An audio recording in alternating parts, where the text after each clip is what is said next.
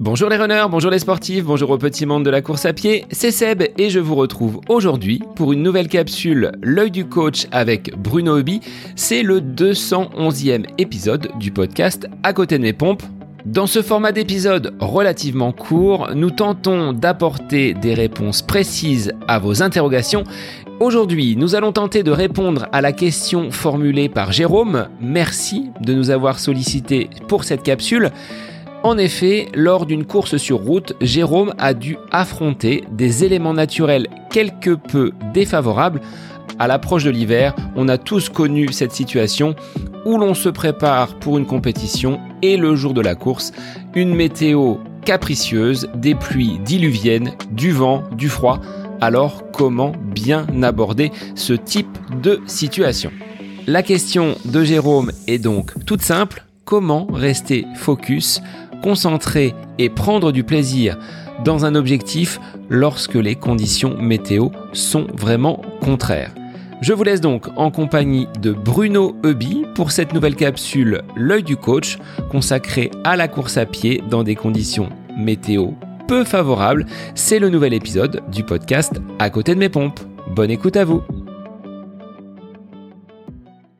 Bonjour Bruno et bonjour Marie à nouveau. On te retrouve pour euh, une capsule dans l'œil du coach, habituellement avec Bruno. Aujourd'hui, tu viens nous apporter à nouveau ton expérience bah, des conditions météo parfois un petit peu défavorables. Et Dieu sait qu'en deux ans et demi de tour du monde, tu n'as pas dû rencontrer que du soleil et une météo clémente. La question, c'est celle de Jérôme. On va essayer de répondre à son interrogation. Comment on peut quand même atteindre un plaisir dans un objectif quand les conditions météo ne sont pas propices Autrement dit, comment aller de l'avant quand la météo n'est pas bonne. Alors Bruno, je te laisse euh, ouvrir le bal, nous donner quelques pistes pour quand même euh, performer. Peut-être une distinction à faire entre des compétitions chronométrées type route et la pratique euh, nature. En trail, on est peut-être moins axé sur cet aspect chronométrique.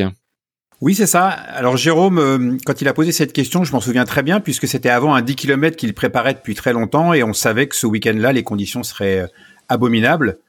Donc, bah, ce que je lui ai dit, c'est de, de, se centrer sur d'autres objectifs que le chrono, puisqu'il allait participer à ce 10 km pour faire une performance chronométrique. Donc, je lui dis, voilà, le chrono, il faut oublier, c'est pas la peine. Tu ne feras pas la performance qui est attendue. Par contre, tu peux quand même te recentrer sur d'autres objectifs. Déjà, prendre du plaisir à courir. Faut pas oublier que c'est quand même très important. Faire une course que tu vas maîtriser, que tu vas contrôler.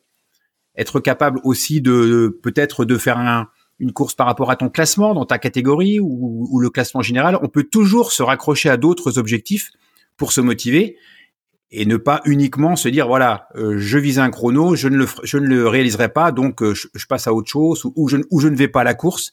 Il y a toujours des objectifs il y a toujours des moyens de de réussir de progresser et d'apprendre. Et là je lui dis ben dans les conditions qui seront plus habituelles plus favorables tu auras plus de facilité à à courir. Et finalement t'habituer à courir dans les mauvaises conditions c'est aussi euh, une bonne habitude parce que si dès qu'il peut trois gouttes, on met plus le nez dehors et la Marie pourra nous expliquer comment on fait, on, se, met des limites, on se met un, on se met des freins. ce sont des pensées négatives et il faut éviter ce, ce genre de démarche psychologique dans l'approche mentale de l'objectif.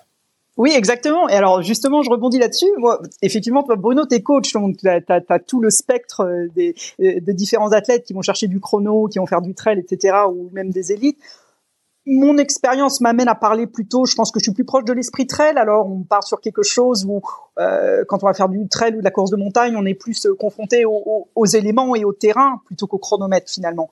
Et moi, c'est l'expérience que j'ai. Donc dans mon tour du monde, l'idée à moi, et pendant ma préparation aussi bien que pendant le tour du monde, c'était de me dire, mais moi je vais être dehors tous les jours à courir un marathon, euh, six jours sur sept, quoi qu'il arrive, c'est-à-dire quel que soit le terrain. Euh, hein, j'ai traversé toutes les chaînes de montagnes euh, d'Europe, euh, les Andes, les Rockies, les Appalaches, etc. Et donc c'était quel que soit le terrain et quelle que soit aussi la météo, euh, qui est de la neige, qui est un vent de face épouvantable, qui est de la pluie ou que ce soit la canicule ou l'humidité, j'allais devoir courir dans tout. Donc le, le, le premier travail dans ma préparation, c'était d'accepter ça de se dire en fait, je reviens à la raison essentielle pour laquelle je cours et je vais faire cette course autour du monde, c'était d'aller chercher une expérience unique du monde et d'y prendre plaisir tous les jours. Donc c'est évident que si c'est ça mon objectif, si c'est ça qui fuel mon désir tous les jours, c'est évident que tous les jours, je vais rencontrer tous les types de conditions climatiques possibles et imaginables. Donc je les accueille. Je me dis pas bon sang, il y aura des jours de pluie, ça va être terrible. Oh, oh là là, les canicules, ça va être un cauchemar. Non, je l'accueille la canicule, elle sera là et c'est mon, euh, ça sera mon challenge du jour de trouver les techniques. Hein. Alors j'en raconte quelques-unes dans mon bouquin, notamment l'épisode du bloc de glace que je transportais dans mon, dans ma poussette pour mettre sur la tête euh, quand j'étais en surchauffe pour descendre la température corporelle. Enfin, on peut revenir dessus. Il y a plein de techniques qu'on peut euh, mettre en place pour soi-même pour, euh, mais voilà pour euh, pour faire face à ces éléments. Mais ce que je veux dire, bon bah quand il pleut, on sera mouillé, voilà. Quand il y a canicule, on, aura chaud, voilà.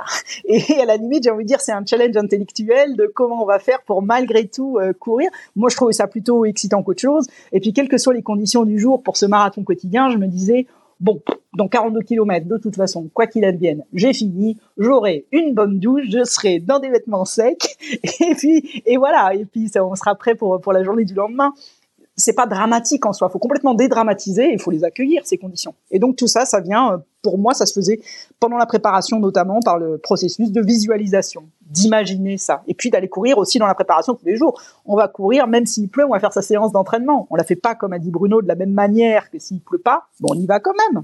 On apprend à prendre du plaisir aussi quand il pleut. Bruno, ça fait partie du panel de situations que tu peux envisager. Euh, Marie parlait de visualisation on opère plusieurs stratégies. Si la météo est clémente, si elle est moins bonne, on va forcément adapter l'objectif et se dire que ces paramètres extérieurs, bah, on n'en est pas responsable. Donc c'est pas la peine d'apporter une charge mentale supplémentaire.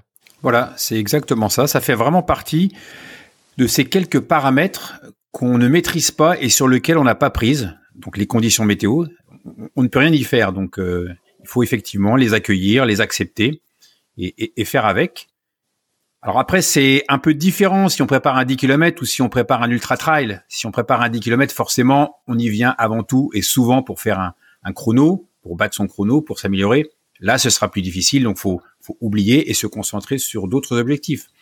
Si on fait, euh, comme Marie le, disait, plutôt un trail ou sur des parcours où euh, la, la, la, place a plus d'importance que le temps, quand on va sur un UTMB, sur un grand raid, on va avant tout pour aussi une aventure intérieure, on va pour euh, franchir la ligne d'arrivée, bah, on se dit qu'on franchira la ligne d'arrivée en, en quelques heures ou en quelques minutes de moins, mais ça c'est pas très grave. Par contre, il y a une vraie euh, préparation, et ça Marie pourra en parler bien mieux que moi, il y a une vraie préparation pour se confronter sur un, UTMB, sur un, trail de 100 miles ou, plus, quand on sait que les conditions météo seront défavorables, là il y a une vraie préparation qui n'est pas psychologique, mais qui est matérielle. Il va falloir trouver les conditions matérielles, trouver le matériel qui va permettre de, se prémunir le mieux possible de ces conditions qui vont être difficiles. Prévoir aussi une logistique au niveau alimentaire. On ne s'alimente pas de la même manière quand il fait 35 degrés que quand euh, on a des conditions de froid, de pluie. Donc toute, cette euh,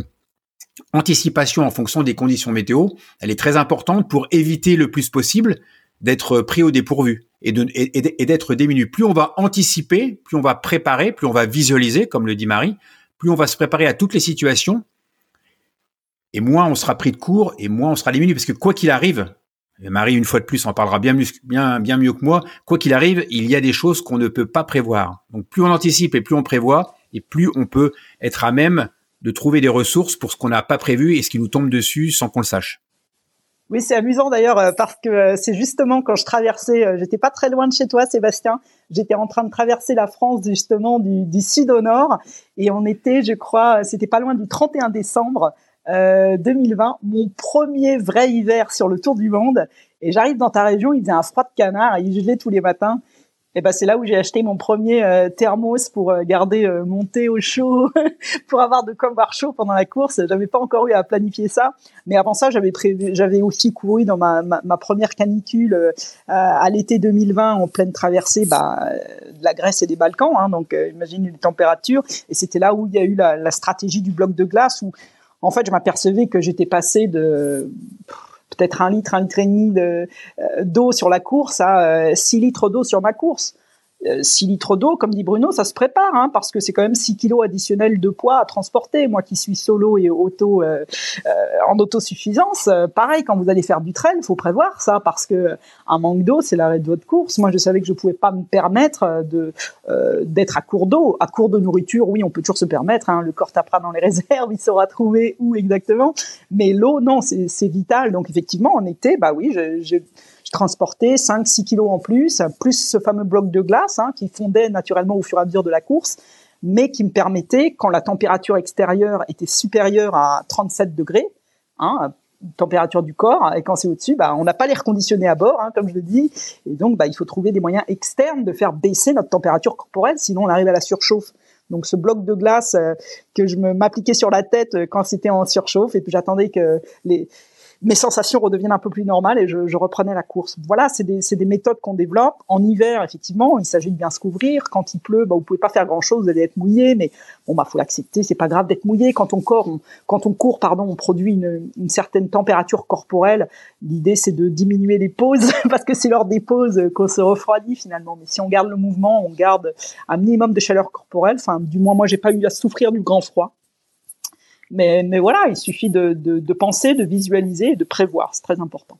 Alors je comprends pas, Marie, tu n'as pas apprécié ces grandes lignes droites en Beauce, sans arbres, sans village. C'était compliqué. Pourtant, l'hospitalité du côté de Châteaudun a été bonne un 31 décembre. C'est quand même à noter. Mais non, c'était formidable, c'était génial. Non, non, moi, les, lignes droites me dérangeaient pas. Hein. Tu sais, dans le désert australien, c'est quasiment 1200 km de ligne droite. Donc, euh, non, non, ça m'a pas dérangé. Euh, mais effectivement, oui, Châteaudun, donc c'était le 31 décembre. Et donc, ce jour-là, je faisais Orléans-Châteaudun, 48 km de course. Et à mi-chemin, je crois, euh, mon hôte du jour m'envoie un message. En fait, c'était pas même pas personnalisé sur sur mon application de, de Booking et qui me dit euh, votre logement pour ce soir est annulé.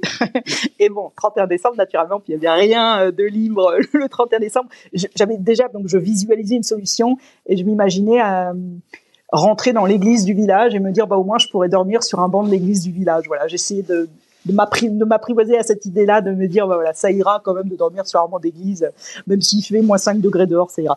Et puis finalement, Châteaudun m'a fait un accueil euh, formidable, euh, voilà, en me laissant les clés du gîte municipal et en me préparant un accueil à la mairie. Donc euh, voilà, bon, bah, c'était quand même, j'ai eu des très très belles surprises sur la France.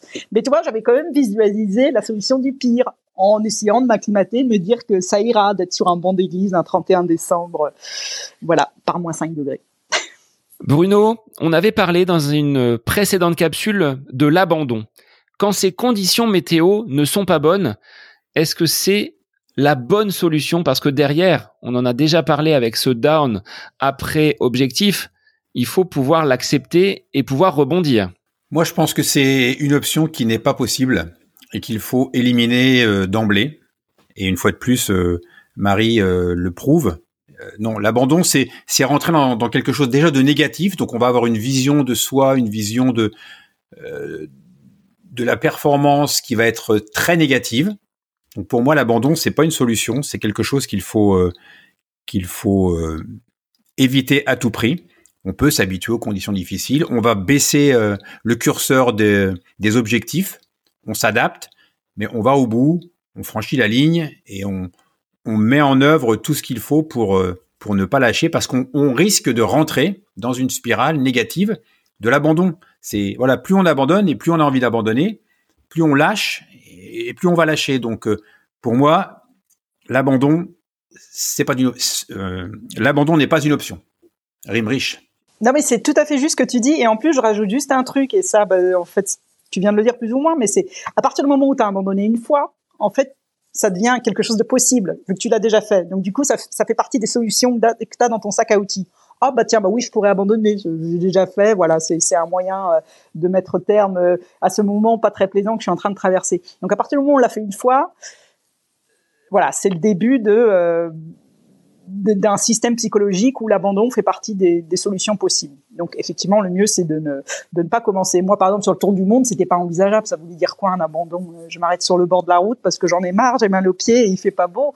Euh, et puis ben, je dors comment? Et puis je me nourris comment? Donc en fait, il fallait que j'aille au bout tous les jours finalement, de quelque manière que ça soit. Et puis bah, et il faut toujours savoir quelque chose, c'est quoi ça remonte toujours. Euh, les, champions, je sais plus, je crois que c'était un interview de, Mathieu Blanchard ou Kylian Jornet qui l'expliquait très bien. Hein. Ça monte et ça descend mille fois pendant votre course. Vous vous retrouvez au fond du gouffre et puis bah, puis les choses se remettent en route et puis euh, et voilà. Et, encore une fois, c'est quelque chose qu'il faut qu'il faut accepter et accueillir. Ça monte et ça descend. L'abandon, c'est en fait, euh, c'est de s'être arrêté dans un dans un moment de creux et de pas avoir eu la patience d'attendre que ça remonte. Ça remonte toujours au vu de ces mauvaises conditions que l'on peut trouver, que ce soit sur un 10 km, sur un marathon, sur un trail, quels enseignements positifs on peut en tirer? On dit parfois qu'il y a toujours du positif à tirer du négatif. Est-ce que vous validez ce proverbe, Bruno? Oui, tout à fait. Tout à fait. On, peut être fier de soi, d'avoir réussi à, se, à se confronter à des conditions difficiles. On peut être euh, fier de soi, d'être allé jusqu'au bout, d'avoir pris le départ et d'avoir franchi la ligne quand d'autres ne sont pas venus, quand d'autres euh, ont abandonné. Donc euh, il y a aussi euh, la possibilité d'en tirer une grande satisfaction quand on a réussi à surmonter les, les éléments climatiques et qu'on est allé jusqu'au bout et d'en avoir une, une grande fierté. Donc là, du coup, contrairement à l'abandon, on va rentrer dans un processus qui est extrêmement positif, qui va améliorer l'image de soi et l'estime de soi. Et là, du coup, on est dans du, dans du, dans un process qui est complètement gagnant complètement positif. C'est ça. C'est complètement valorisant, Bruno, tu as tout à fait raison. Et d'ailleurs, il suffit parfois de, de se mêler un peu aux sportifs euh, dans les après-courses ou les, les, gens qui préparent des trails ou quoi. Euh, quand les gens racontent leur fait d'armes, finalement, ils vont jamais vous raconter la course où tout s'est bien passé, où voilà, il faisait 20 degrés, euh, c'était plat, et, parce que c'est pas intéressant à raconter. Les gens qui ont des histoires épiques et fantastiques à raconter, c'est toujours un grand raid de la Réunion sous la pluie ou un truc pas possible de bout. Ça fait partie de l'aventure, ça fait partie du, du, et puis, et puis surtout, exactement, ce qui est valorisant, c'est on se dit, bah, j'ai surmonté ça finalement. Donc ça, ça rebooste l'estime de soi, ça, ça nous donne, ça nous ça nous rend confiance dans nos, capacités, nos capacités à, surmonter l'imprévisible, le, voilà, tout d'un coup la tempête, la tornade, tout ce que vous voulez, et on a on a traversé tout ça. Ça donne un, ça booste énormément, je trouve. Ça fait partie de, de l'expérience de course qui vous rend plus fort pour l'après. Bruno, dans ta carrière de sportif, est-ce que tu as connu cette euh, condition météo très mauvaise alors que tu t'étais préparé pendant de longues semaines? Oui, forcément. Euh, j'ai le privilège d'avoir une très très longue carrière puisque j'ai passé les 50 ans de course à pied en compétition. Donc forcément, à, dans, dans, certaines épreuves, oui, les, les, conditions étaient étaient très étaient très difficiles. Et euh, la, la, capacité de, de, les surmonter, de les appréhender du mieux possible et de et de passer outre, ça a été euh, quelque chose dont, dont j'ai toujours été euh, dont j'ai toujours été très fier. Je vais pas dire plus fier que que quand tout allait bien et que quand tout était euh, parfaitement huilé. Mais quand on a effectivement une course difficile et qu'on réussit à s'en sortir, il y a un énorme sentiment de, de fierté parce qu'on sait qu'on est allé au-delà de ce qu'on était euh, peut-être en capacité de faire ou qu'on ne pensait même pas être, être capable de faire. Donc on vient développer de nouvelles capacités, on renforce son mental. Je vous laisse le mot de la fin. Si vous avez des, des petites choses à ajouter sur cette capsule pour bah, répondre à Jérôme. On espère avoir répondu à ses interrogations sur euh, ces mauvaises conditions et comment comment les surmonter je me lance, c'est très anecdotique. Je le raconte dans mon bouquin. L'idée du tour du monde, elle est née quand, dans une conversation téléphonique au bureau où je m'endormais à moitié, je faisais un petit dessin sur mon calepin et j'avais dessiné cette espèce de petite mafalda qui courait sur un globe terrestre. C'est comme ça que l'idée de mon tour du monde en courant est venue. Et, euh, et pour moi, c'était marrant parce que c'était Mafalda. Mafalda, c'est un personnage de bande dessinée qui était un, personnage de, de mon enfance euh, parmi les mini cracra et autres. Et qu'est-ce que c'est toutes ces petites bonnes femmes, toutes ces petits personnages de mon enfance? C'est des gens qui adorent euh, sauter à pieds joints dans les flaques d'eau, euh, qui sont dehors quel que soit le temps, qui et c'est ça en fait qui leur donne leur joie, c'est d'être dehors au contact du monde. Et en fait, on va aussi quand on se confronte, quand on court sous la pluie. Moi, j'ai toujours mon âme d'enfant qui se réveille. Je me sens euh, comme une gamine de 5 ans. J'ai ce plaisir-là. En fait, faut réussir à trouver, à retrouver le plaisir qu'on a euh, à être ailleurs que euh, au chaud euh, voilà au chaud assis confortablement dans un dans un canapé. On sort de sa zone de confort quand on se confronte aux éléments et au monde et ça nous reconnecte moi je crois à ça énormément à notre âme d'enfant et quand on retrouve ça peu importe la pluie finalement. Ouais, c'est vrai. Et je dirais que relativisons. Voilà, ce n'est que du sport. Si les conditions météo ne sont pas très bonnes, c'est pas très grave. Si on prend conscience de la chance qu'on a du privilège qu'on a d'être en bonne santé, de pouvoir courir, de pouvoir se fixer des objectifs, d'avoir le, luxe de, de, mener tout ça à bien, c'est déjà une grande richesse. Donc relativisons l'objectif, relativisons les conditions météo et euh, centrons-nous sur euh, l'essentiel, le plus important, c'est ce plaisir qu'on a de se sentir vivant, de pratiquer, d'être heureux de le faire. Et ça, c'est, ça n'a pas de prix. Pour les auditeurs, on va leur conseiller de sortir le kawaii, prenez les chaussures et allez sauter dans les flaques d'eau. C'est euh, quelque chose que j'apprécie aussi hein, quand euh, les chemins viennent à être un petit peu plus boueux, et eh bien de de se sentir vivant. Merci à tous les deux pour cet échange autour de l'œil du coach. Bruno, tu étais aidé et suppléé par Marie sur euh, ces dernières capsules. J'espère que tu as apprécié l'exercice. Ouais, c'est très intéressant. C'est très intéressant cette espèce de ping-pong, ces confrontations d'idées, c'est très enrichissant et c'est surtout très intéressant pour les, auditeurs et tous ceux qui nous écoutent. Et pour les auditeurs, on vous retrouve très vite pour de nouvelles capsules. C'est l'œil du coach sur le podcast à côté de mes pompes. Bonne semaine à vous. Cette capsule L'œil du coach avec Bruno Hubi est désormais terminée. Merci à vous pour votre écoute, mais aussi pour vos retours sur ce format d'épisode un petit peu plus court.